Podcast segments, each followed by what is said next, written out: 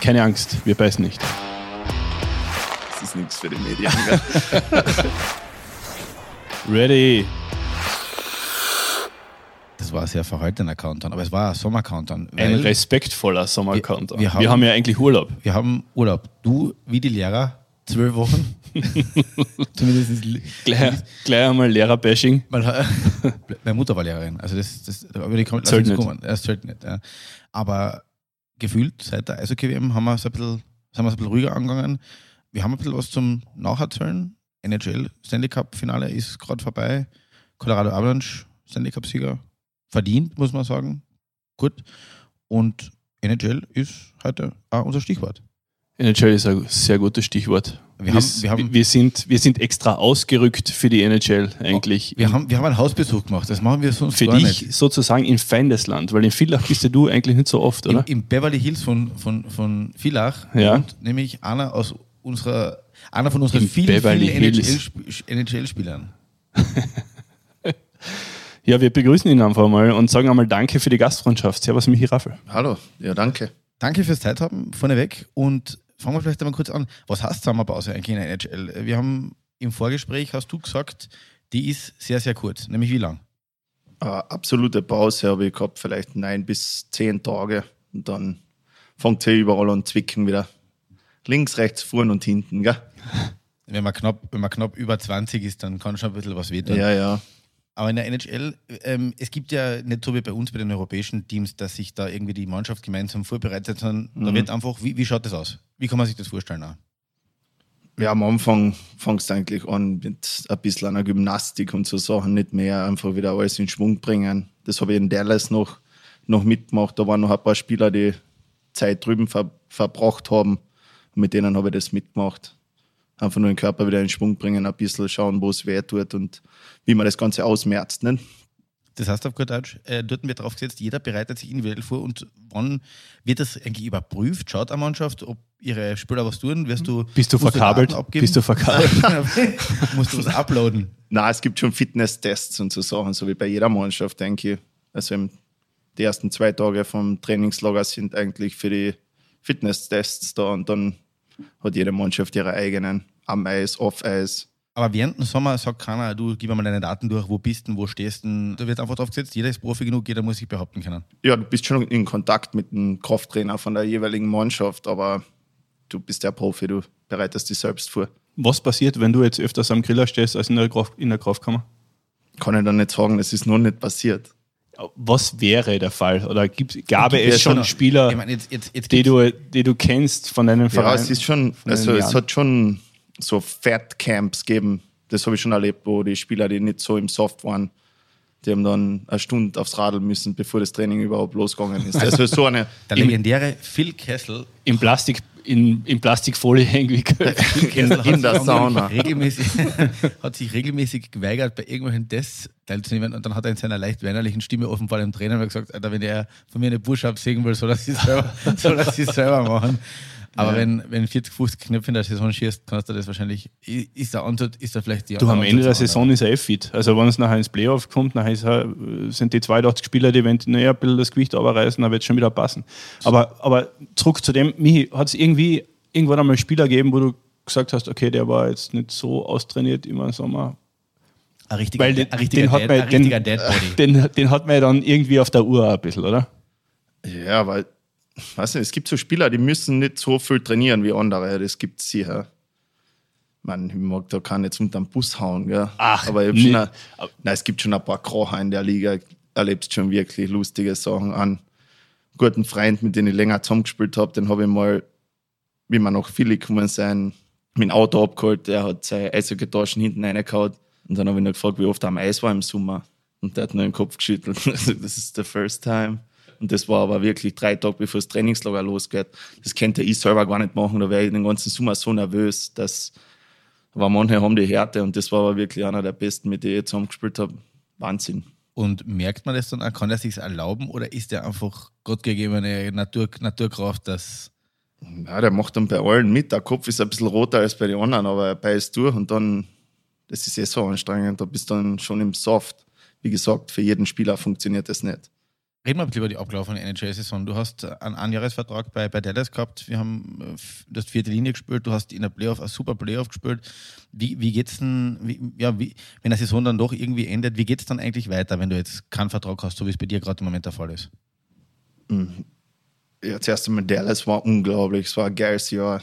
Eine super Truppe, ein bisschen eine ältere Mannschaft wieder. Es wird ja alles jünger in der NHL jetzt. Es gibt ja so viele gute Junge, es wird ja immer schlimmer. Wirklich Hockey. Schlimmer im positiven Sinn. Ja, das, das, äh, das Eishockey wird schneller, aber alles abseits vom Eis, für die gibt es halt nur Eishockey. Weißt du? Dann ist der ganze Flair hat sich ein bisschen verändert. Das hat es bei dir damals nicht gegeben, oder? Ja, ich bin noch anders, ich bin noch anders groß geworden. Gell? Na, also da war eine ältere Mannschaft, unglaubliche Leute. Also der Spaßfaktor war sehr hoch und da der Zusammenhalt und wieder dann im Playoff, du verlierst im siebten Spiel in der Overtime. Also, ich meine, viel zum Jammern hat es nicht gegeben. Es war ein geiles Jahr. Wir haben während der Saison hin und wieder telefoniert, äh, du hast mir Interviews gegeben. Es hat aber immer so gewirkt, als wärst du schon befreiend gewesen. Also es wäre Dallas schon befreiend für dich gewesen nach den ganzen Jahren in Philadelphia, wo es ja nicht immer so prickelnd gelaufen ist, oder? Ja, nach zwei, drei Training ist der Trainer zu mir auch gekommen oder hat ein Meeting gehabt mit mir und hat halt gesagt, er will mehr. Er will mehr. Er sieht mich im Training, er will mehr. Er kennt mich von früher, er will mehr. Ich soll aus meiner Comfortzone rauskommen. Also für ihn bin ich kein vierte Linie Spieler gewesen. Er hat gesagt, er gibt mir eine Rolle und wenn ich, wenn ich das mache, was, was, was er mir sagt, dann, dann werden wir eine schöne Zeit haben in Dallas und so war es wirklich. Ist das eigentlich normal? Das hat, also wir, wir hören ja immer nur in, die Coaches reden in der NHL nicht so viel mit den Spielern, da wird eher quasi, du musst entweder Gedanken lesen können oder du bist einer von den von die Topstars, mit dir redet da. Ist das, ist, das, ist das wirklich so oder du sagst, das ist ungewöhnlich, dass der herkommt und sagt, du pass auf, ich habe eine andere Rolle für die oder ich habe eine größere Rolle für die? Ja, je weniger ein Trainer mit dir redet, desto besser ist es eigentlich, weil dann bist du nie in Trouble. Das Also war der er- Credo in Philadelphia. Ja, immer, nein, also wenn der Trainer herkommt und mit dir redet, hast du irgendwas falsch gemacht, hast du dann weißt schon. Na, also der war menschlich, war der Rick Bones hier einer der, der besten Typen, für die ich gespielt habe. Der war, der war ein super Mensch. Bei, den, bei dem Kader war es ja so, Dallas hat viel europäischen Anteil im Kader drinnen gehabt. Hat das dann irgendeine Auswirkung auf die Kabine? Ja, nicht wirklich. Weil ob jetzt Sch- Schwede oder Finne oder Österreicher bist, ich bin sowieso immer der einzige Österreicher, egal wo ich hinkomme. Also da findest du gleich Anschluss mit, mit alle. Also ich kann gar nicht sagen, dass ich mich mehr mit Europäer aufhalte, eher, eher umgekehrt. Wie war das äh, heuer mal zu spielen ohne diese großen Verletzungen? Du hast ja schon einiges mitgemacht und äh, einiges durchmachen müssen. Wenig Spieler gehabt in der Saison. Heuer bist du davon verschont geblieben, oder? Ja, ein paar Kleinigkeiten hat man immer, aber was Großes ist wirklich ausgeblieben und dann fühlst du dich eigentlich schon speziell am Ende dann, dann besser, weil du auch Off-Eis immer etwas dazu trainieren kannst. Was für mich wichtig ist, weil halt die Eiszeit nicht so hoch ist. Ich muss halt schon schauen, dass ich mir selbst irgendwie fit halt oder eben das Ziel auf die Playoffs habe, dass ich auf meinen Höhepunkt bei den Playoffs bin und heuer hat das Ganze eigentlich zusammengespielt, dass ich mich körperlich am besten gefühlt habe, wie es drauf angekommen ist. In Dallas zum Beispiel war es ja so, du bist öfters in Highlight-Clips vorkommen, du bist da öfters hervorgestochen. Hast du den Eindruck gehabt, dass du in Dallas mehr wertgeschätzt worden bist als, irgendwo, als zum Beispiel in Philly in den ganzen Jahren? Oder, ich meine jetzt ein übertrieben gesagt. Ich denke, dass ich eine lange Zeit in meiner Prime wirklich in einer, also in Comfortzone würde ich nicht sagen, aber halt meine Rolle war nie so groß wie in Dallas und da mein Selbstvertrauen oder so wie mir, mir hilft auch meine Familie extrem, wenn ich mit ist. Für mich ist alles ein bisschen ruhiger und, und nicht mehr so verbissen auf Eishockey. Das war eigentlich für mich das, oder ist das Schönste, dass ich das nicht mehr mit so viel Druck, Druck sieg. Weil da habe ich schon die Chance gehabt in Philly, nach dem Jahr, wo ich 20 Tore geschossen habe, war, war mit Giroud und Voracek in der Linie, gleich vom ersten Training am weg. Ja. Ja. und die ersten 15 Spiele, ja, das ist eine, was der Riesenchance, von der traust, träumst und, und dann war ich schon extrem verbissen, wie das nicht so gegangen ist und die, das ganze, der ganze Strudel ist eigentlich in die falsche Richtung gegangen, wo, wo Eishockey am wenigsten Spaß gemacht hat, wo du eigentlich auf deinen Höhepunkt sein solltest. Aber damals, alles ist eine Lebenserfahrung. Das war nicht die, die schönste Zeit, aber wahrscheinlich die Zeit, wo ich am meisten gelernt habe. Jetzt hast du für drei NHL oder das war der dritte NHL-Mannschaft, wenn man so dir vom Stil ein bisschen vergleicht. Gut, Philly warst, warst ein Großteil deiner Karriere, dann der Trade zu Washington, jetzt äh, Dallas erstens einmal vom Stil her und dann drei verschiedene Mannschaften, drei verschiedene Rollen, oder? Ja, ganz sicher. Also am schwierigsten war es in Washington, denke ich, weil da habe ich mir eine Woche vor der Trade Deadline die Rippen gebrochen und dann kommst du dorthin und da willst du natürlich nicht, dass du sagst, wow, du kommst hin und bist verletzt. Also dann habe ich schon durchgebissen und ob das die richtige Entscheidung war, da habe ich mir auch nicht besonders gefühlt in die Playoffs, wo wir da gespielt haben. Das, tut, das spürt man halt dann schon. Jetzt, bei Washington muss ich kurz ein, bei Washington muss man kurz Ja, aber mit einer gebrochenen Rippen zu spielen. Aber jetzt, ich, jetzt, Ich meine, du, du hast, aber das darfst das, kurz. Ich du jetzt- redest ich gleich über einen Ovechkin und so Nein, weiter, nein, nein, aber, ich würd- aber, aber mit einer gebrochenen Rippen in einer NHL zu spielen, da ist ja nicht so, wo er sagt, okay, wir spielen heute aufs Lohalle, pass auf, kein Feinkontakt. Wie, ich will, wie ich macht will man das? Raffel kann, kann, kann wirklich nicht, nicht wirklich falsch oder unfair behandeln. Aber ich habe jetzt gesehen, die Listen von Verletzungen, haben, die sie veröffentlicht haben nach dem Stanley Cup-Finale von, von beiden Mannschaften.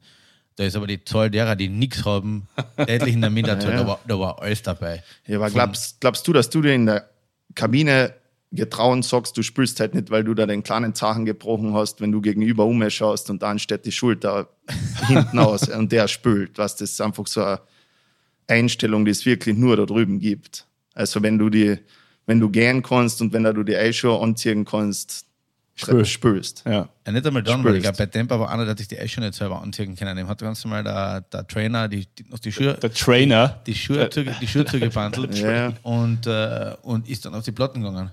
ja, das passiert bei dir auch, weil du nicht runterkommst. Na, Scherz. Na, aber wie war das äh, mit, der, mit der gebrochenen Rippen zu spielen? Wie, wie, wie geht man da aufs Eis? Keine Ahnung. Das Ja, mit einer gebrochenen Rippen. Das machst du einfach, du lernst eh. Da, irgendwer hat zu mir mal gesagt, Schmerz ist nur ein Gefühl und deine Gefühle musst du kontrollieren können. Wer hat das gesagt? Weiß ich nicht mehr. Irgendein Trainer. Also ein Kalenderspruch. Ja. Ja, ist schön, ja, den kannst du aufschreiben. Ja. Na, aber ähm, jetzt, ja, wir müssen wir kurz reden, weil es gibt wenige Spieler, die ganze oder die mehrere Generationen von Eishockeyspielern wieder beeinflusst haben oder oder oder die, die NHL beeinflusst haben. Und äh, der Alex Ovechkin ist sicher einer von denen.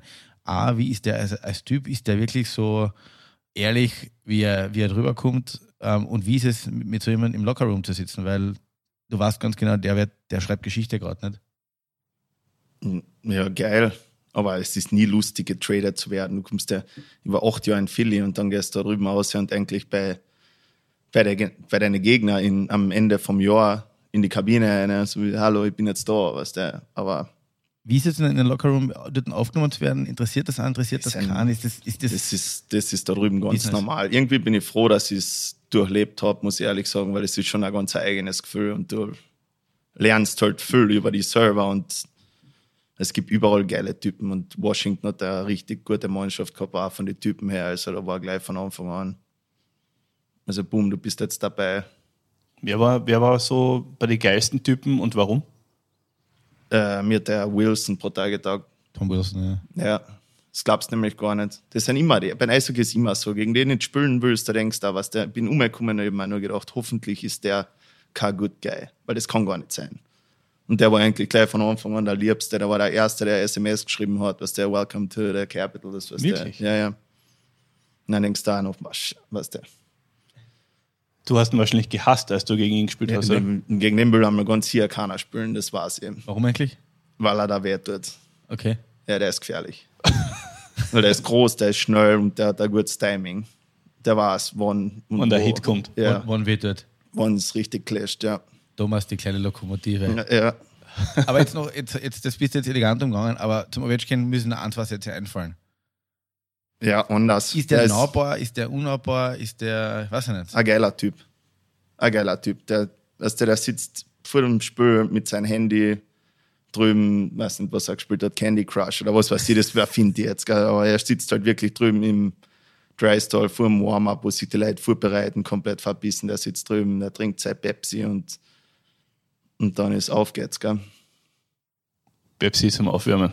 Auch nicht so schlecht. Ja, Dr. Dr. Pepper oder irgend sowas. Ja. du, Ja. irgend so- also kein kleines Bier und ein Leberkass, sondern Ja, nein, nein, sofort nach der Partie auf die, auf die Liege von den Physiotherapeuten und dann fahren sie einen Fleischberg da drüben mit den Ellbogen in die. Was ist der, ist ja richtig massiv, das glaubst du gar nicht. Das ist äh, muskulös oder nur Masse? st- stark. Also der- richtig, richtig, da. richtig Du- stark. Du kannst, du Also kannst aussuchen. Also jetzt nicht so wie der Thomas so austrainiert, was der Mhm. mit, mit 24 Bauchmuskeln, aber halt Thomas ist der Stark. Bruder für alle Zuhörer, Thomas Ja, ja. Raffel.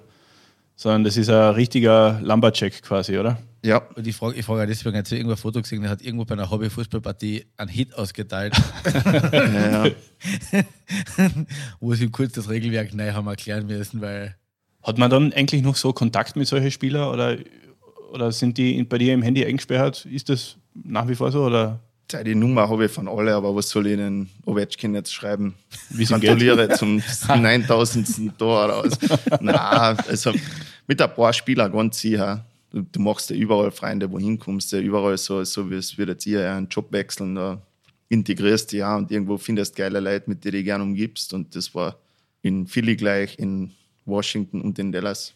Reden wir mal kurz über den Weg in die NHL. Es war vielleicht ein bisschen unkonventionell. Ich- Heutzutage wäre es nicht mehr unkonventionell, damals war es das. das war über Finnland. von, von vieler, ja, nehmen wir Schweden, das ist gleich daneben. Nein, nein, Finnland war die WM. Also, aber Ja, aber, aber über Schweden, ja. Villach, äh, Schweden, Villach- Finnland. Schweden, zweite Liga. Und, Lexand, ja. und dann in die NHL. Was eigentlich auch gezeigt hat, dass es nicht unbedingt so ist, dass du in der ersten Liga spielen musst, damit du das noch aufhörst. Wenn du deinen Weg nachdenkst oder darüber nachdenkst, wie das Ganze passiert ist, wann war der Punkt, wo du gesagt hast, so irgendwo hat es mal, einen- hat's mal einen Hebel um? Weil wie ich erinnern kann, wie ich die kennengelernt habe, warst du noch relativ jung und unbekümmert und hast jetzt nicht unbedingt immer so gewirkt, wie der, wie der, der, der unbedingt die NHL-Karriere hinlegen wird. Na, Sagen wir uns ehrlich. man so wie längere Zeit nicht, nicht agiert. Ja. Na, also da in Schweden das erste Jahr habe ich mir eigentlich, ich würde nicht sagen schwer, aber es war halt anders. Und da ist es auch nicht bis, also unglaublich gelaufen. Aber das war bei mir alles Sommertraining und Vorbereitung, denke ich. Also da in die, die Zeit von 18 bis 22, 23 haben wir trainiert wie Geisteskranke da. Also, Aber, aber du bist ja von Villach, damals warst du ja bei den Topscorer oder warst du sogar Topscorer, bist von Villach in die zweite schwedische Liga gegangen. Und da werden ja auch einige gesagt haben von deinen Freunden, Alter, bist deppert, was tust du denn da jetzt an- in, in Schweden, in, in irgendwo, in nirgendwo? Ja, genau, wie ist denn dazu gekommen überhaupt?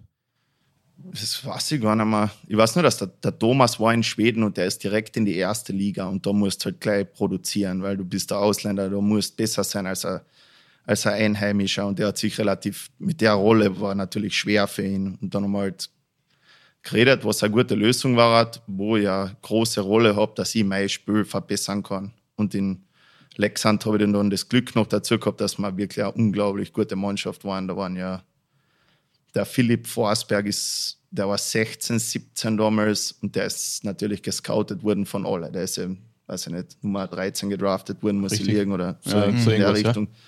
Also da waren immer Leute zuschauen und mit denen habe ich noch einen zusammengespielt, auch noch in der Linie und, und in den Jahr ist dann alles aufgegangen. Da war noch Lockout, da waren so viele NHL-Spieler da und irgendwann mit der Saison sind schon ein paar ältere Spieler hergekommen und dann gesagt, Buddy, das schaut schon richtig gut aus. Gell? Wenn du so weitermachst, könntest du in die NHL kommen. Und ich habe das halt immer so. Alt war, wie alt warst du da?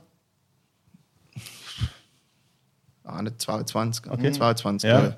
Aber ich habe halt auch länger gebraucht, körperlich, bis ich reif genug war, dass ich, Quasi ein Late bis ich, Bloomer. ja, ja, oder? bis ich dorthin gekommen bin. Früher wäre es für mich eine Verschwendung gewesen.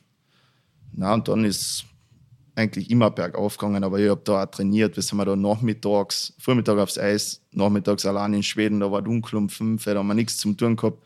Da sind wir wirklich mit einer Gruppe jeden Tag am Nachmittag trainieren gegangen. Und irgendwann in der Liga habe ich mich dann schon nach einem dreiviertelten Jahr ich mir schon gedacht, boah, ich fühle mich überlegen. Oder nicht überlegen, aber ich kann dominieren.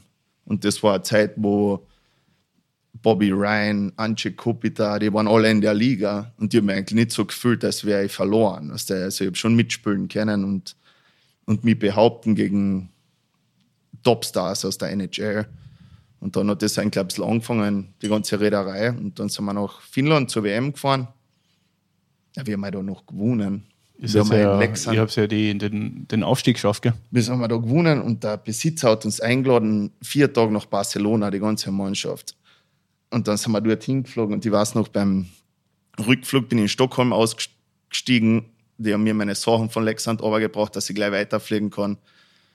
Und wir haben uns da unten so umgeschnitten und halt richtig gefeiert. Ich bin mit 40 Grad Fieber auf der Eishockey-Tasche gelegen am Flughafen in Stockholm und das war eine Woche vor der WM. Ich habe ja schon überlegt, ob ich, ob ich das nicht spritze, weil das war gefährlich, körperlich nicht, nicht richtig. Und dann habe ich mich Gott sei Dank ein bisschen erholt, dann bin ich da hingefahren, aber auch ohne, was sie da sagen, sie, ja, die und die Mannschaft schaut da hätte zu, das war mal, das war so weit weg, glaube ich, oder das, so geträumt habe ich von denen gar nicht, dass es mich beeinflusst hätte. Ich habe da einfach drauf losgespielt und dann ist zwei, drei Mannschaften angerufen und dann war zum Aussuchen. Und äh, ich meine, das war Philly, eine Mannschaft, die anderen Mannschaften waren? Mit Nashville habe ich mich getroffen in, in der Hotellobby. Vampir oder was? ja, ja, weil da Bei der Hotelbar. ja, Warum hast du das geschmunzelt? das auch ganz witzig war. Aber das ist, das ist nichts für die Medien. Ja. Na, und dann hat der, der, der Bille angerufen und hat gesagt, Philly will ich haben, ein Two-Way-Contract, ein Jahr. Und dann habe ich mir eigentlich nur gedacht, wenn ich das jetzt nicht nehme, das bereue, das ist eine Chance, das bereue ich mein ganzes Leben. Und wenn es nicht funktioniert, fliege ich halt wieder her. Das heißt, du hast wirklich kurz in Erwägung gezogen, bleibe jetzt in Europa oder gehe ich jetzt dann wirklich um und Nein, wie das wie das Angebot gekommen ist, da war ich sofort. Nein, du warst schon da war ich, Okay. ich probiere es halt, spiele halt ein Jahr AHL oder was. Ja, das musst das musst du fast nehmen. irgendwie Ja, Zu schon. dem Zeitpunkt geht es halt auch nicht ums Geld, wirklich. Ja. Weißt du, da machst du ja null Gedanken über so eines, oder ich zumindest immer da nicht dann. Ja. Das war mir völlig egal. Wie, wie ist die Erfahrung, wenn du drüben zum ersten Mal in eine NHL-Mannschaft reinkommst? Auf was wird geschaut? Auf was schaut der Coach? Auf was schauen die Trainer? Ich meine, du musst, das haben wir schon mit der Bar geredet. Das Wichtigste ist natürlich auch, dass du zur richtigen Zeit am richtigen Ort bist, weil es kann sein, dass das als in einer gewissen Rolle mit gewissen Eigenheiten zu einer Mannschaft kommt, die die einfach nicht braucht oder auch nicht so einsetzen kann, oder? Ja, du musst irgendetwas kennen, was ein anderer nicht kann. Also du musst besser sein in irgendetwas, was die Mannschaft zu dem Zeitpunkt braucht. Und das war ja ganz witzig. Ich war in den Trainingslager und dann war ich einer von den letzten Cuts. Und da waren schon ein paar ältere Spieler, wo man gemerkt hat, die wollen halt den Spot auch noch haben und du bist einer von vier für einen Spot. Und dann ist irgendjemandem beim vorletzten Training vom Training Camp ist einer ausgefallen und dann war erste Linie, weiß ich nicht mehr wer es war, zwei Big Boys, die Namen und dann zwei so Wackelkandidaten, ich und noch einer. Also vier Leute in einer Linie im Training. Das heißt, du musst die irgendwie abwechseln. Und der hat sich neben mir hergestellt, als der und hat gesagt, du fährst da nicht. und dann bin ich wirklich ein ganzes Training am Eis gestanden und bin keine einzige Übung mitgefahren. Und ich habe mir halt auch nicht getraut, was sagen. Weißt du, was tust du denn? Weil eigentlich habe ich über das lachen müssen. Ich meine, was ist denn, was tun die da? Dass der dann, dann stehst du drüben und dann kommen die Reporter fragen, ob du verletzt bist, weil du kein einziges Mal gefahren bist. Nein, nein, mir Shit. geht's, mir geht's eigentlich super. Und das, das ist was so der Lerneffekt, oder?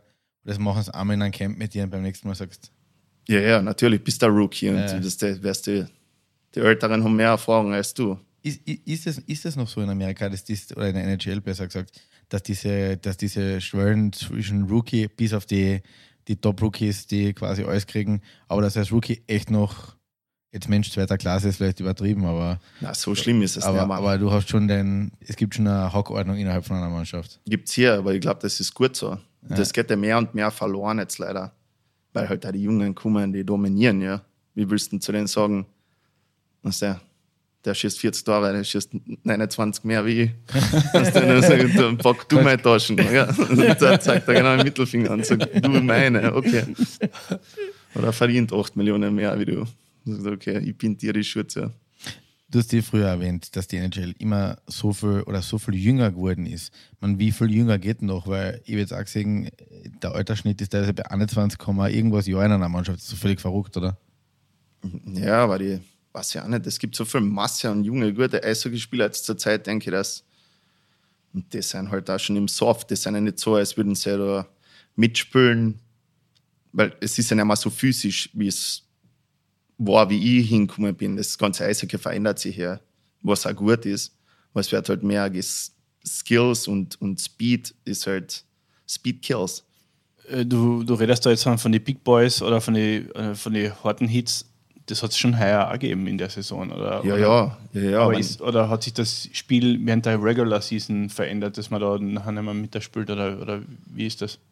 die Mannschaften sind anders aufgestellt. Wenn du früher nach LA gefahren bist, wie die da zweimal den Cup gewonnen haben, die haben einen Verteidiger hinten drin gehabt. Ich glaube, die Durchschnittsgröße war 1,94 Meter. Weißt, und du fährst wie in einer Schrank und da ist vorbei. Da kommst du nicht vorbei. Und das ändert sich halt jetzt alles. Jetzt gibt es kleinere Verteidiger, die mit Fuhr fahren, die waren halt einfach die Großen hinten drinnen, die aufgerammt haben. den Kiel Makar zum Beispiel anschaust bei, bei Colorado, das ist genau der, der, der Typus von einem modernen, schnellen Verteidiger, der alles kann. Der kann vorne mitspielen, schießt vorne Tore, ist hinten brutal gut am Stock, brutal guter Eisläufer. Nicht einmal groß, oder? Der so, so groß und massig wirkt der jetzt nicht. Na, aber schneller, gescheiter und einfach besser. Der ist wie ein vierter Stürmer am Eis. Und in die Richtung geht da das Eishockey.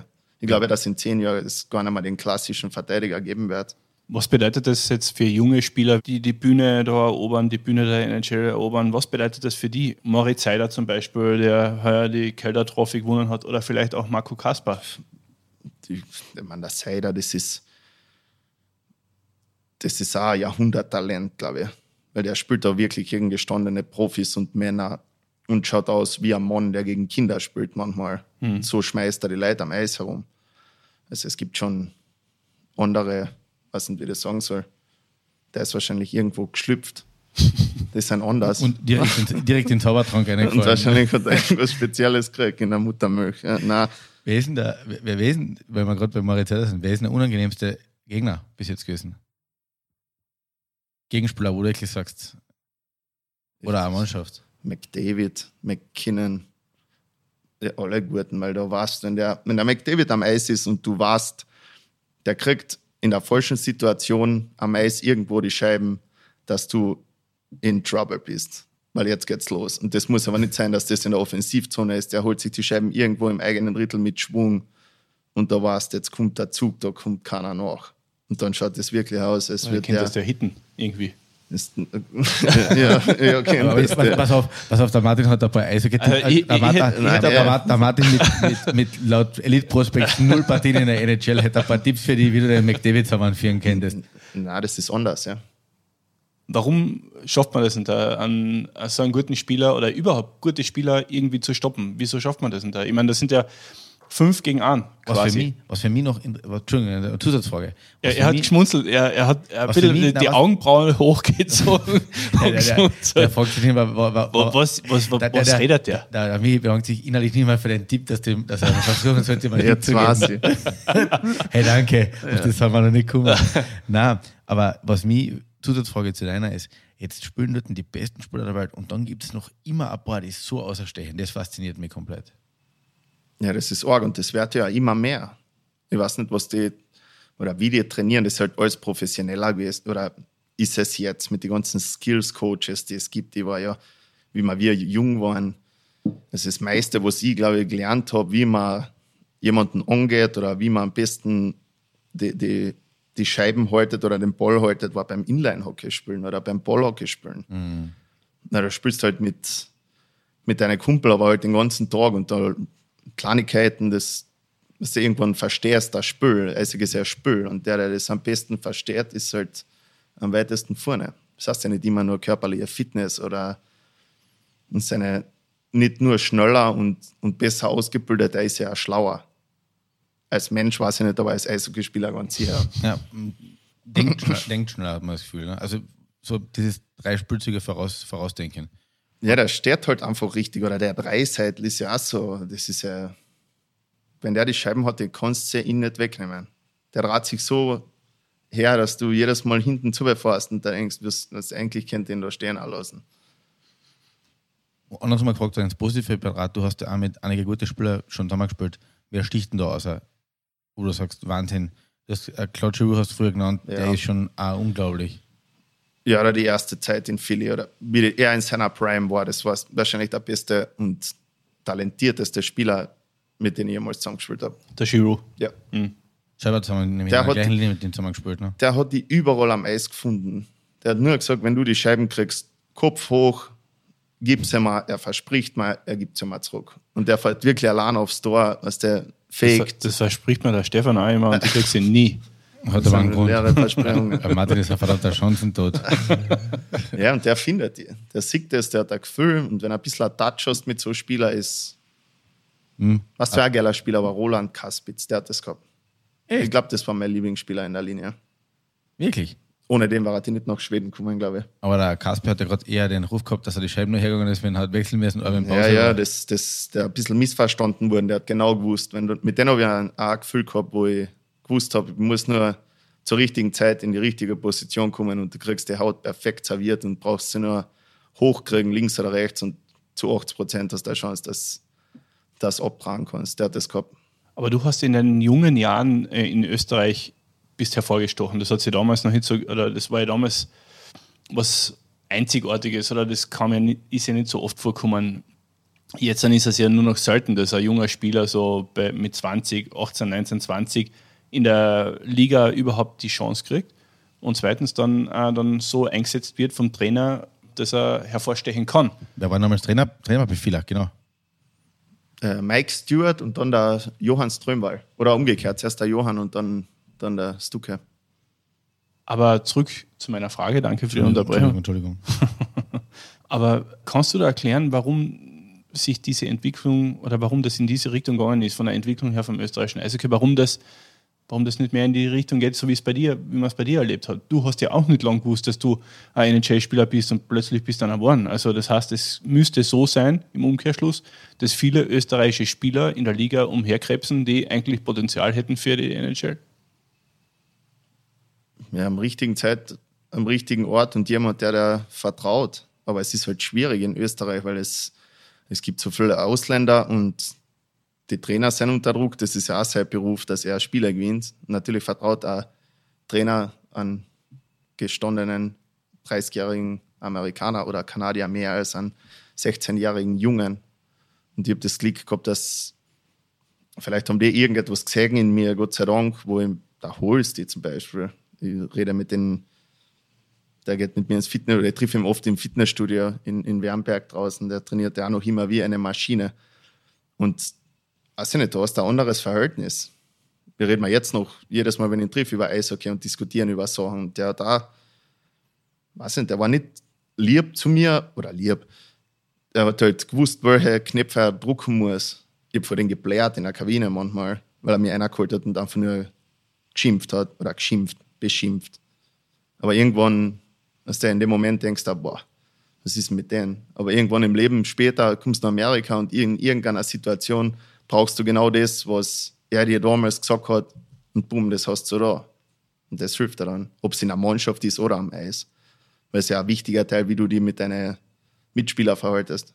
Aber hat die das, weil du gesagt hast, du hast geblärt in der Kabine oder so irgendwo, hat die das dann fertig gemacht oder wie, wie bist du damit umgegangen? Komplett fertig. Ich bläre ja nicht einfach so. Der Nein, in weiterer Folge. In, du wirst dir wahrscheinlich drüber nachgedacht haben, Tage später noch, was er zu dir gesagt hat, oder hast du das nachher schon ad acta gelegt gehabt? Ja, natürlich nehme ich es auf. Ich bin ja, du bist ja wie ein Schwamm. Du magst ja, oder ich wollte so, ich wollte halt besser werden. Deswegen, du nimmst alles auf und versuchst halt, nehmen, was du kannst. Das ist für mich ein guter Punkt, weil ich glaube, heutzutage dieses junge Spieler entwickeln. Du hast Johannes Strömberg genannt. Wir haben ihn schon tausendmal äh, beim, bei, bei Interviews mit KC-Spielern erwähnt, Lars Bergström. Das, das fehlt mir ein bisschen. Aber ich, ich, das war, war, war eine super Frage von dir übrigens. Ich verstehe Danke. wie vor- ich verstehe nach wie vor nicht, wo sind die ganzen jungen Spieler hin, die eine Chance gekriegt haben, früh genug. Okay, jetzt gibt's ein, es gibt nicht so viele österreichische NHL-Spieler und so weiter. Aber es muss doch je, alle paar Jahre irgendwo ein Talent rauskommen, dass er vielleicht in einer österreichischen Mannschaft ein, zwei Jahre gut spielen kann, bevor es ins Ausland geht. Gibt es ja genügend, glaube ich. Aber wie gesagt, du brauchst eine Chance. Du musst ja irgendwo, irgendwer muss irgendetwas in dir sägen. Und dann hast du ausländische Trainer, die unter Erfolgsdruck sein. Dann läuft es genauso, wie es läuft. Ich glaube, eh, dass der in Klagenfurt einen, einen guten Job gemacht hat, weil die haben ja gewonnen mit einer Mannschaft, da hast du die halben Leute nicht, oder ich zumindest. Könnte ich nicht sagen, dass sie wissen, wie einer von einem Spielertyp her ist. Und die haben alle gespielt, die haben alle Selbstvertrauen gehabt, die haben alle genau gewusst, was sie tun müssen. Und das ist gut für eine Mannschaft. Ich meine, wir haben mit Martin während der Eishockey-WM heuer in Finnland öfter darüber geredet. Es war eine Mannschaft, wo man extrem wenig Namen gekannt hat, außer man, hat sich, man beschäftigt sich wirklich mit Eishockey. Die spielen teilweise in ihren eigenen Mannschaften keine große Rolle, spielen kein Powerplay und so weiter und, und spielen bei einer AWM ein paar richtig, richtig gute Partien. Das war für mich eigentlich der schönste Beweis, dass es die Leute gibt, aber sie bei uns zu wenig gesehen werden. Oder ist es vielleicht auch der Fall, dass du so quasi im letzten Absprung diese Chance ergriffen hast, in die NHL zu kommen Und äh, aufgrund dieser Systematik, Speed and Skills, was du vorhin erwähnt hast, dass alles viel schneller geworden ist, dass sich das ganze Eishockey gedreht hat, dass es vielleicht auch heutzutage gar nicht mehr möglich ist, dass man so einen Weg einschlägt. Glaubst du, dass das noch möglich wäre oder ist das mittlerweile utopisch geworden? Ich bin überzeugt davon, dass wenn du das Talent mitbringst und hart genug für dein Ziel arbeitest und die quälen kannst, vielleicht ein bisschen mehr als ein anderer, stehst du im Leben, egal was du machst oder was du machen willst, gut da. Wir sind jetzt noch nicht beim Schluss, aber es so geklungen hat. Jetzt gehen wir eh schon. ja. ja. Aber wie schaut das jetzt bei dir aus? Der NHL-Vertrag ist heuer ausgelaufen. Was passiert mit dir? Jetzt zur Zeit bin ich arbeitslos. Schauen wir mal, was kommt. Du sagst das ein bisschen so mit einem leichten Schmunzler, ich bin arbeitslos. Okay, das ist, trifft die wahrscheinlich weniger hart als jemand, der wirklich arbeitslos ist. Was bedeutet das in der NHL, wenn du keinen gültigen Vertrag hast? Was sind deine Optionen? Du kannst hoffen, dass du ein Angebot von der Mannschaft kriegst, wo du gespielt hast. Du kannst schauen, wer an dir interessiert ist. Oder du kannst jetzt im Spätherbst klingt beim 34-Jährigen so komisch, gell? Aber du kannst halt schauen, ob du noch ein paar Jahre näher an einer Familie in Europa spielst, wahrscheinlich, oder? Das hast echt extrem gut zusammengefasst. ja, ja, nein, ich, ich kehre ja Dallas bis zum 13., 14. Juli und dann geht die Free Agency los und dann hast du die Freigabe mit anderen Mannschaften zu reden. Aber 13., 14. Juli ist sehr spät für Europa, weil zwei Wochen später geht es in Europa mit den Trainingslager los. Das heißt, die NHL darf nicht mit dir kommunizieren oder NHL-Clubs dürfen offiziell nicht mit dir kommunizieren oder mit einem Agent, aber europäische Clubs dürften ja. schon mit dir kommunizieren. Ja. Gab es diesbezüglich schon irgendwelche Gespräche? Ja, einige. Ja, aber wir müssen halt jetzt dann abwiegen, was die beste Situation für die Familie ist und auch was das Beste für die Kinder ist und was der weiteren Karriere gut tut. Weil ich würde gerne Eishockey spielen, so lange wie ich kann. Lass uns ein bisschen in deinen Kopf. Wie, sind, wie schauen deine Überlegungen aus? Wie, denn, wie tendierst du? Was ist so deine, oberste Prämisse? Ob Europa, Nordamerika? Was, was ist so deine Tendenz? Am schönsten wäre es, den Stanley Cup zu gewinnen. Aber da musst du zu einer Top-Mannschaft und du brauchst da, finanziell muss es dann auch passen, weil die besten Teams haben in der NHL am wenigsten Geld zur Verfügung durch diesen Cap Space, der bei den meisten Mannschaften voll ist. Nach Europa sind halt Überlegungen, wie du gesagt hast, für die Familie, dass wir mehr zu Hause sind, weniger Spiele und dass ich ja mehr zu Hause wäre und um mich um die Kinder mehr kümmern könnte. Mehr zu Hause bedeutet Villach? Nein, Adlerhorst noch nicht. Noch nicht. Jetzt muss man die Frage stellen. War das noch eine Option hinten außer ein Jahr noch Villach einfach, damit der Kreis quasi geschlossen wird? Also du kannst einiges planen und das kommt dann ganz anders. Also einen fixen Plan gibt es für so eine Sache nie. Aber vielleicht ist mein Verein, also die trainiere jeden Sommer mit, ich weiß ganz genau, welche Ausländer kommen, wer in welcher Rolle spielt, ich weiß, wer Trainer, ich weiß, was im Hintergrund läuft. Ich bin das, das ganze Jahr bin ich irgendwie ein bisschen vernetzt. Jetzt auch nicht, dass ich mitdiskutiere oder mitrede, aber ich informiere mich schon, was, was abläuft, weil am Ende des Tages ist es doch mein mein Verein. Du bist also das, was man in Klagenfurt den erweiterten Vorstand nennt, oder? Nein, überhaupt nichts mit Vorstand. Aber ich bin halt einfach mit Liebe dabei. Es ist, wir sind mal zwei Minuten von dieser Eishalle groß geworden. Ich war da jede freie Minute drin. Ich habe blau-weiß gelebt und ich schaue das auch immer noch.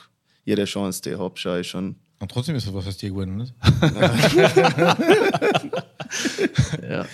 Du, jetzt bist du aus einer absoluten Vielhai-Eishockey-Dynastie. Ich meine, der Vater ist äh, Legende, das kann man ruhig sagen.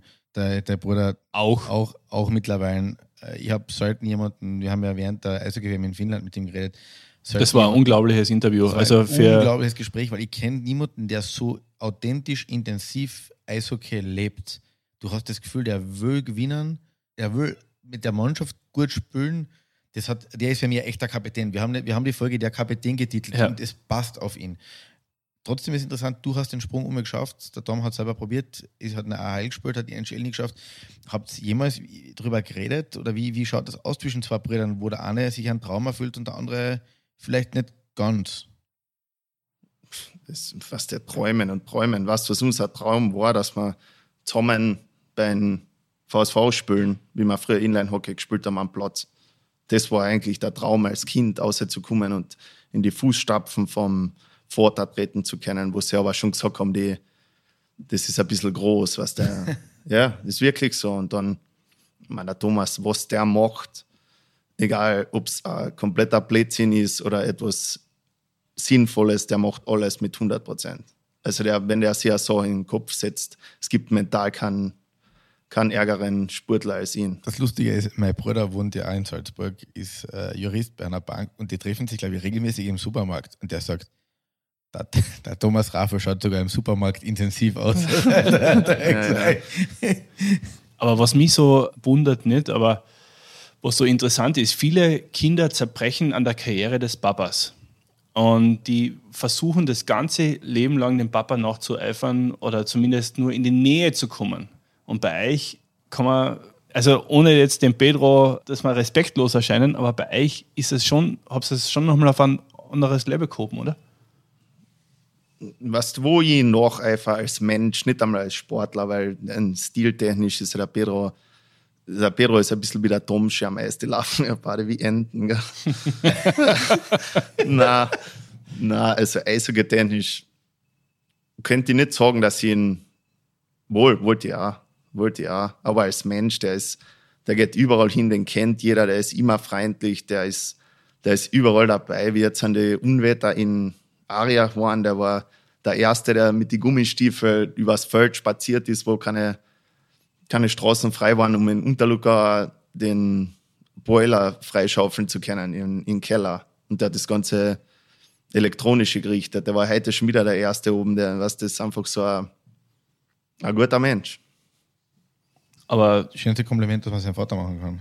Absolut. Blöde Frage, aber wahrscheinlich das Schönste für einen Vater ist ja nicht nur, wenn die Kinder auch nach einfach probieren, sondern wenn man irgendwann merkt, die Kinder sind sogar sportlich gesehen jetzt auf einem anderen Level oder noch, noch haben noch einen Schritt weiter gemacht als ich es gemacht habe. Du hast jetzt selber zwei kleine Kinder. Wie hat mhm. sich in der Leben dadurch verändert? Du bist jetzt 34, du bist nicht mehr der junge Spieler, der in die NHL gekommen ist.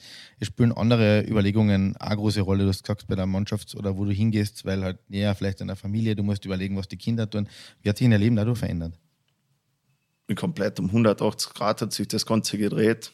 Aber zum, ich war vor weniger Zeit über Eishockey nachzudenken. Ich bin ja mal so, so verbissen, das habe ich ja früher schon erzählt, wie ich war also es gibt, weil meinen zwei Kleinen ist es völlig egal, ob, ob drei Tore schierst oder neun ans verlierst oder zehn ans gewinnst, da kommst du heim und das ist zweitrangig. Aber sie schauen schon ab und zu dir zu, oder? Immer, immer. Nein, mein, ja, meine, meine Tochter ist ein Mädchen, Mädchen. Den, weißt, sie geht ab und zu ins Store, aber der, der Kleine, den, den taugt Eishockey, Eishockey schon. Das ist ein bisschen ein Raffel, denke ich. Das heißt, die nächste Generation steht eigentlich vor der Tür. Wie alt ist er? Ein Jahr ne? Eineinhalb. Eineinhalb. Ja. Na, bei uns in der Familie vom Vater aus hat es nie einen Druck gegeben, dass wir Eishockeyspieler wären. Das war, das war, der wollte, dass wir Ausbildung machen, dass wir gute Leute werden und ich denke, das alles andere kommt eh. Ich muss einfach die Geschichte bringen, weil ich, mich, mich, fasziniert das noch immer so. Und ich meine, ich habe dir, oder wir haben die doch da, da verfolgt meistens über die ganze Karriere. Wie ich die kennengelernt habe, hast du, haben wir für Servus TV eine Folge mit dir gedraht. Da hast du fünf Tore in einer Partie geschossen. Das war damals, glaube ich, Ligarekord oder, oder irgendwas. Und da muss man sagen, der Michi Raffel, du hast gehabt, entweder war es ein alter A4 oder Audi A80, ich war mir nicht mehr sicher, aber also es war, und wir sind auf die, in auf Orange die, wahrscheinlich. auf die Adlerwarte Landskron gefahren. Ja, ja. Erst einmal habe ich im, auf der Beifahrerseite haben wir vielleicht ein bisschen McDonalds-Hackeln auf die Seiten schieben müssen, damit ich da reingepasst habe. Und dann, das war sicher eines meiner lustigsten Erlebnisse. Und da habe ich ihn echt ein bisschen ins Herz geschlossen, weil die viele sind einfach eigene Typen. Und da haben wir uns eingebildet, wir fahren auf die Adlerwarte, weil Adler und setzen ihm einen echten Adler auf den Arm. Ja, das war krank, gell? Das war echt gefährlich. Ja. Und die haben, die haben ihm diesen Adler auf den Handschuh aufgesetzt und der Falkner, der dabei war, der ist eh schon gelegen vor lauter Lachen, weil er gemerkt hat, er hat einen völlig Respekt vor dem, vor dem Vogel. Und dann reißen sie ihm diese Koppen aber, also dem Adler, nicht ihm. Und ich glaube, er hat gesagt, du darfst ihm nicht in die Augen schauen. Der war ein Zentimeter von mir ganze Zeit. Der Adler, das Erste, was er gemacht hat, hat ganz normal hat ihn niedergestarrt, den Migraffel. Der hat den Japan angefangen, dann ist dieser Adler über die Burgmauer, wollte losfliegen anfangen, über die Burgmauer. Und ich habe mir gedacht, wie erkläre ich das den Spielern, dass der Adler ihren Jungs da über die Burgmauer gezogen hat. Und da haben wir schon gedacht, der Typ macht eigentlich fast alles mit, du bist dabei halbwegs entspannt geblieben. Und danach hat eigentlich die Karriere richtig, ähm, richtig abheben angefangen. Auch. Ist das diese Lockerheit, du hast gesagt, du warst verbissen, du bist mir überhaupt nicht verbissen vorgekommen, aber diese Lockerheit, die du jetzt vielleicht hast, entwickelt sich die erst in deiner Karriere? Mm, na, aber das Verbissen war eigentlich nur in der Zeit in Philadelphia, die zwei, drei Jahre. Leider. Wenn ich zurückschauen könnte, würde ich das ändern und die wäre ganz woanders, wo ich heute stehe, glaube ich. Aber das, das ist ein, Lern, Aber- ein Lernprozess. Aber das klingt jetzt fast unzufrieden. Wo warst du denn, glaubst du? Ich bin mir sicher, dass ich mit, wenn ich mit den zwei zusammengespielt hätte, hätte ich 25 bis 30 Tore geschossen mit der Einstellung, die ich heute habe. Und dann hast du ein anderes Standing in der Liga, du spielst andere Rollen. Aber für das war ich nicht bereit. Mental nicht Okay. bereit. Dann bauen wir auf das kurz auf. Gibt es noch eine Entscheidung, was das Eishockey angeht, die du anders machen würdest? Weil eigentlich ist es ziemlich gut ausgegangen, oder? Du kannst ja nichts rückgängig machen. Über das denke ich gar nicht nach.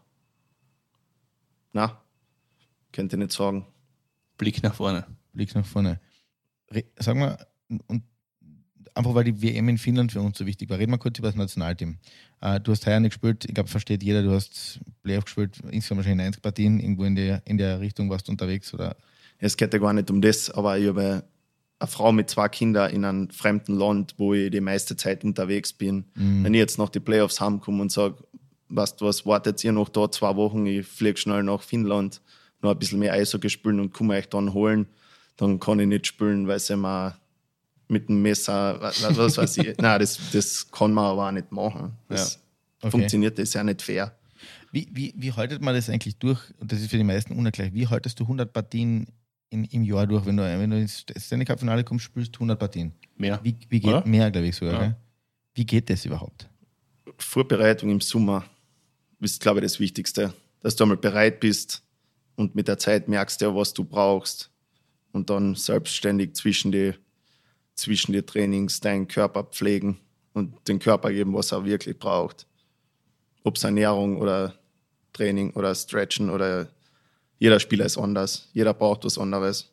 Aber 82 Partien, es ist schon, es ist schon extrem viel und sehr viel mit dem, mit dem Herumreißen. Das ist eigentlich noch das, das Schlimmere als die Eishockeyspieler, weil der anderen Mannschaft geht es eh gleich. Während der Saison irgendwann geht das Tempo raus. Die ersten 20 Spiele sind unglaublich schnell und irgendwann geht das Tempo ein bisschen nach unten. Und wenn du schaffst, in der Phase immer ein bisschen was dazu zu trainieren und weil du weißt, gegen Ende, wenn das Playoff anfängt, kommt es wieder zurück, dann gibt jeder wieder alles, was er drin hat. Und wenn du dann bereit bist, schaust du gut aus. Du hast irgendwann einmal gesagt, in Philly war es natürlich angenehmer, weil du teilweise seid zu den Auswärtsspielen mit dem Zug hingefahren. In Dallas bist du in jede Richtung, wenn du irgendein Auswärtsspiel mindestens einmal drei Stunden im Flieger gesessen, plus andere Zeitzone, so auf die Art. Das war weit, ja. Was macht das mit an? Wenn du da eigentlich tote Zeit im Flieger verbringst oder was macht das mit an? ich habe in viele immer Karten gespielt.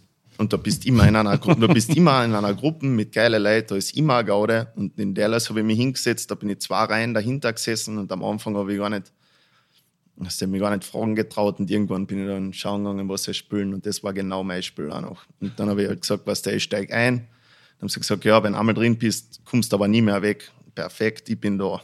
Und dann habe ich mich da am Tisch gesetzt und dann war eigentlich, die Flüge sind vergangen, Durchs Kartentippeln. Boah, schön, herrlich. Herrlich. Ein richtiger Gaude, ja. Da freust du dich nach einer guten Partie, warst gewonnen, jeder ist gut drauf, jetzt sitzt du mit deinen Freunden zusammen, spielst Karten, trinkst, Trinkst ein Bier. trinkst ein, zwei Bier dazu. Im Teamflieger gibt es, also ihr- du meinst jetzt im Zug oder im Flieger? Weil Flieger. Im Flieger. Es gibt, es gibt manche Teams, die dürfen kein Bier mehr in den Flieger mitnehmen. Da gibt es ja. Philly. Philly war so. Echt? Wirklich? Das Ja. Cup, Cup im, im Flieger Cup gekriegt. Hat es nie gegeben und in Dallas hat es nur die Regel gegeben, wenn man nach Dallas zurückfliegen, gibt es kein Bier, weil alle mit den Autos heimfahren müssen, was sehr verständlich ist. Weil du vom Flughafen mit dem Privatauto heimfahren musst. Ja, okay. Aber sonst, wenn von Carolina nach LA fliegst, vier Stunden und du weißt, du hast am nächsten Tag frei. Go, go, go get him, Tiger. Ja, jetzt auch nicht so, dass ich alles doppelt ziehe, aber, lust, aber, aber lustig bin ich schon dann. Ja. Und das war Gott sei Dank, die Mannschaft war so cool, da waren so viele Alte dabei, die so viel gesehen haben, die haben Stories, äh, dass der das ja, Wer, wer zum Beispiel? Der Joe Pavelski war wahrscheinlich Joe einer, der, ist ein Wahnsinn. äh, Lang, einer, bei, der, lang bei die Sharks gespielt. Ne? einer der witzigsten Leute, die ich in meinem Leben getroffen habe. Weil der ist wie ein Kleinkind auch. Wahnsinn. Wieso? Ja, einfach lustig, nur ein Blödsinn im Kopf. So wie der von seiner Familie weg ist, ist er so wie ein 21-Jähriger, so wie, man, so wie ich früher war. Ja. Weißt du, das ist mir taugen halt so eine Leute. Das, ist, das war schon lustig. Dass die nur Streiche spielen, den ein bisschen anzipfen, da wird irgendeinen Schatz reden. Das ist immer, immer was zum Lachen. Aber spielt das äh, jetzt dann auch in deinen Überlegungen irgendwie eine Rolle, dass du jetzt dann sagst, es muss schon, wenn es in die NHL geht, dann muss es schon irgendwie passen. So Dallas mit drei Stunden Fliegen und so weiter, das tust du jetzt nicht mehr an. Geht das in die Richtung oder weil so wie ich das durchgehört haben, Ja, hab, sind da schon einige Angebote da von der NHL. Oder? Ja, es muss halt, es muss passen. Und Dallas hat mir ein Angebot gemacht, was dann am Ende, aber sie können nicht mehr zahlen, was jetzt nicht stimmig war für beide Seiten dann. Und das, das war eigentlich schade, weil in Dallas wäre ich schon geblieben. Das war, Dallas ist ein bisschen undercover in der Liga. Das ist eine, eine richtig gute Organisation. Also ist der Abschied von Dallas fix. Denke, ja. Ja, dann schauen wir mal, wo es ihn Dann fängt, hinverschlägt. äh, dann fängt die Reise Die- nach Jerusalem Die Reise an. nach Jerusalem. Wobei ein paar Stühle aus Europa dann dazukommen, die da vielleicht äh, eine Rolle spielen könnten. Tendenz hast du noch keine, oder? Wo du sagst, so, das.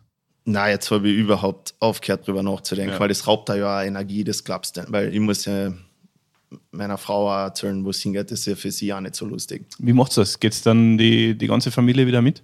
Ja, sicher, ja. Egal wohin? Sie hat gesagt, es ist ja egal. Das ist cool. Das ist cool, wenn du Ja, na, Wenn ohne, du so eine Rücken, ohne- hast. ohne den geht's nicht. Ja. Also für sie ist es viel schlimmer wie für mich da drüben. Speziell am Anfang.